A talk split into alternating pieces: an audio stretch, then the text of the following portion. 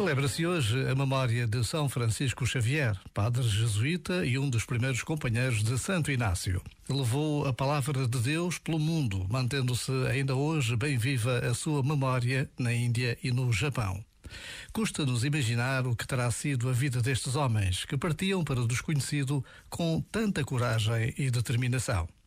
Basta esta breve pausa para nos interrogarmos sobre a força da fé uma fé que, ao longo dos séculos, tem ultrapassado as maiores dificuldades. Já agora, vale a pena pensar nisto.